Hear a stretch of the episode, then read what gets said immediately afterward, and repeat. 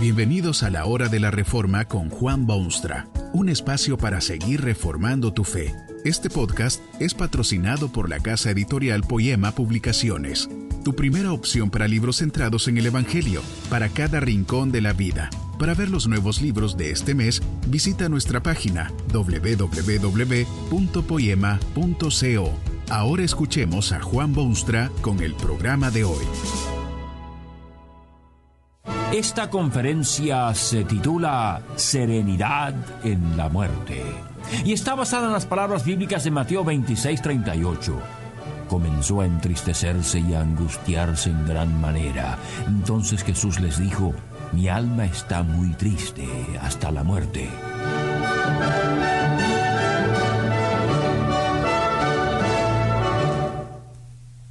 Sócrates fue famoso filósofo griego. Una de sus particularidades más conocidas fue la forma de su muerte. Parece que las autoridades griegas se habían declarado enemigas de Sócrates por dos razones. Decían que estaba sembrando la corrupción entre los jóvenes y que no ponía en práctica los honores que se debían a los dioses del momento. Luego de su juicio, Sócrates fue condenado a la muerte, cosa que en aquellas circunstancias se redujo a beber una poción que contenía el jugo de una cicuta o planta venenosa, que no solamente acabaría con la vida del que la bebiese, sino también que él mismo disfrutaría de completa lucidez hasta el último momento y poca angustia. Sócrates, se dice, murió una muerte ejemplar, estoicamente, sin fruncir el ceño siquiera y sin demostrar el menor de los temores. Se aclama el valor del filósofo y se lo admira por su hombría. ¿Siente usted tal serenidad frente a la muerte? Y ahora dirija usted sus ojos al Hijo de Dios que se encuentra en el huerto de Getsemaní, lugar de soledad y aislamiento absoluto del trajín cotidiano. Jesús estaba en vísperas de su enorme tarea redentora. Iba a ser entregado en manos viles y sometido a humillaciones y a la muerte misma. Pero antes Puede usted encontrarlo en el huerto de Getsemaní, donde ha ido a prepararse para su odisea inimitable. Dicen los evangelios que llevó consigo a sus discípulos favoritos y les rogó que le hiciesen compañía y que comenzó a entristecerse y a angustiarse en gran manera. Jesús mismo lo expresa con estas palabras, mi alma está muy triste hasta la muerte. ¿Cómo? ¿El Hijo de Dios angustiado ante la experiencia de la muerte es Cristo menos valiente que el antiguo Sócrates? ¿Cómo puede uno morir serenamente mientras el otro está triste hasta la muerte? No debe, no puede compararse la muerte de un Sócrates cualquiera con la del Hijo de Dios son dos experiencias totalmente distintas, porque Sócrates y Cristo son totalmente distintos. Sócrates murió serenamente, pero por razones bien claras y definidas, además de aquella poción venenosa que era estupefaciente, que cauterizaba el sentir y apagaba la conciencia. No puede compararse la muerte de Cristo con la de Sócrates era distinta porque cuando Cristo entró en el Getsemaní iba hacia una muerte de profundísimo significado. No era su propia muerte, como era la de Sócrates.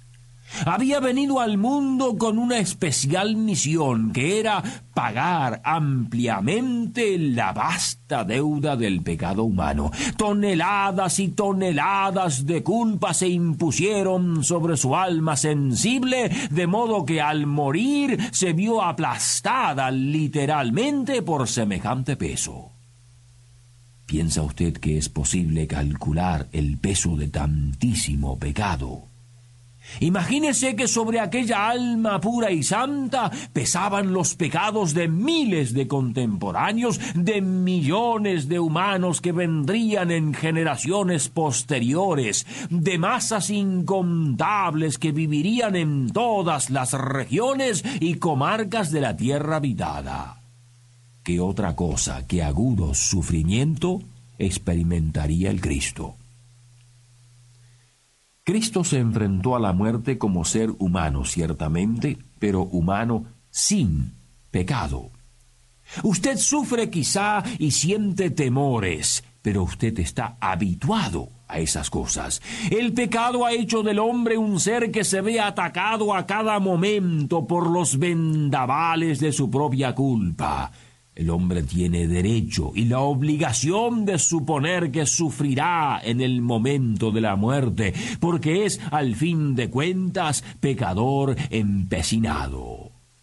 Pero aquel Cristo en el Getsemaní era inocente de toda culpa, libre de todo pecado, jamás conoció siquiera lo que era desobedecer a Dios. ¿Cómo pues puede creerse que esa muerte será fácil? Es imposible para el ser humano comprender el porqué de la angustia de Cristo y de su tristeza hasta la muerte. Quien jamás pecó está sufriendo la pena capital. El hombre común y corriente, Sócrates inclusive, puede engañarse a sí mismo con respecto a la muerte. ¿Cuál Sócrates puede beberse una cicuta venenosa o tomarse una pastilla estupefaciente o fijar sus ojos en algún objeto remoto o pensar en las cosas dulces de su vida pasada? La muerte de Cristo no podía ser así ni lo fue. Cristo debía morir concienzudamente, debía experimentar la muerte en toda su magnitud y horror y extensión, porque su muerte era muerte voluntaria, consciente y en reemplazo de otros culpables pecadores. La muerte humana puede ser cosa sumamente complicada. ¿Puede el hombre utilizar los recursos de su alma o espíritu para ayudarle a su cuerpo en el momento crucial, por ejemplo? Los vértigos del cuerpo pueden amortiguarse con los resortes del espíritu y hacer que casi ni se noten siquiera. El caso de Jesucristo no era tal, porque su muerte iba a ser de tantísima importancia que su ser entero, su íntegra personalidad, la totalidad de su ser, estaba involucrada en la máxima experiencia de morir. No era solamente el cuerpo del Señor que moriría, sino su espíritu mismo, su personalidad, su dependencia directa de Dios. Todos sería suspendido. No es extraño entonces que se sintiese muy triste hasta la muerte. Hay más, el hombre debe aceptar la muerte suya como inevitable, inescapable, inexorable. Cristo Jesús, sin embargo, tenía poder de quitarla o de ponerla. Cuando el hombre se ve frente a la muerte, tiene que adaptarse a la realidad y ajustarse a lo que lo espera sin escape alguno. Pero el Cristo tenía poder de poner su vida o de quitarla. Y en aquel huerto de Getsemaní, conscientemente, a propósito, deliberadamente, le hace frente a esa muerte despreciable, embargado totalmente por la angustia y el dolor y tristeza de su difícil misión redentora siempre tenía a su disposición la oportunidad de desviar sus pasos, de eliminar la muerte de su senda y de evitar la angustia que sentía. No era como un león en la selva que tarde o temprano caería en la trampa, sino como león ya en la jaula y destinado al sacrificio supremo en aquel preciso momento y ningún otro. Y piense usted en esto. Cuando un hombre deja esta vida, solo experimenta la muerte suya. Es decir, su muerte no tiene absolutamente nada que ver con otros seres humanos, ni sus más cercanos parientes siquiera. El caso de Cristo difiere radicalmente, porque su muerte era la de miles y millones de seres humanos de toda la superficie del globo no era sólo la molestia de una aguja en la carne despierta, sino la de millones de agujas agudas en toda la superficie del cuerpo. La muerte de Cristo era la muerte de muchísimos en una sola persona, y la agonía de semejante posibilidad ciertamente habrá sacudido aquella alma hasta lo más profundo.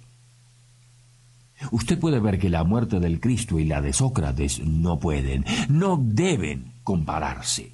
La muerte de Cristo presentida en aquel huerto de Getsemaní era una muerte excepcional por su carácter redentor, por la personalidad que era el Cristo, por los efectos estupendos que aquella muerte ha tenido sobre la humanidad.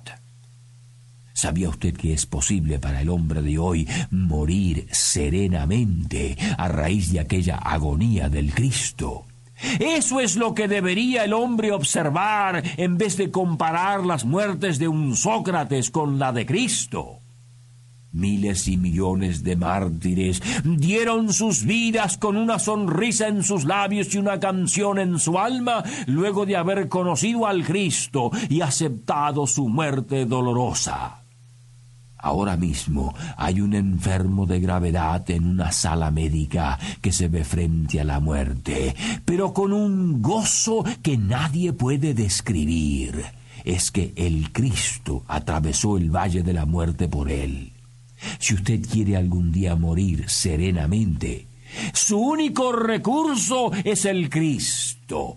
Si Él murió en su lugar, usted puede morir serenamente.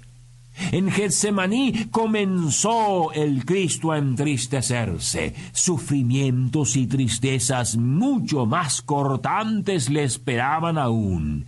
Getsemaní era sólo el preludio. Y lo hizo por su pueblo, para salvarlos y para que ellos no tuviesen necesidad de tan horrible experiencia. Magnífico, Señor. Que este mensaje nos ayude en el proceso de reforma continua según la palabra de Dios. Si quieres profundizar en la exposición bíblica, puedes buscar más recursos en www.poema.co. Allí encontrarás libros que te ayuden a entender la palabra de Dios y aplicarla a tu vida. Poema, el Evangelio para cada rincón de la vida. Nos vemos en el próximo episodio de La Hora de la Reforma con Juan Bonstra.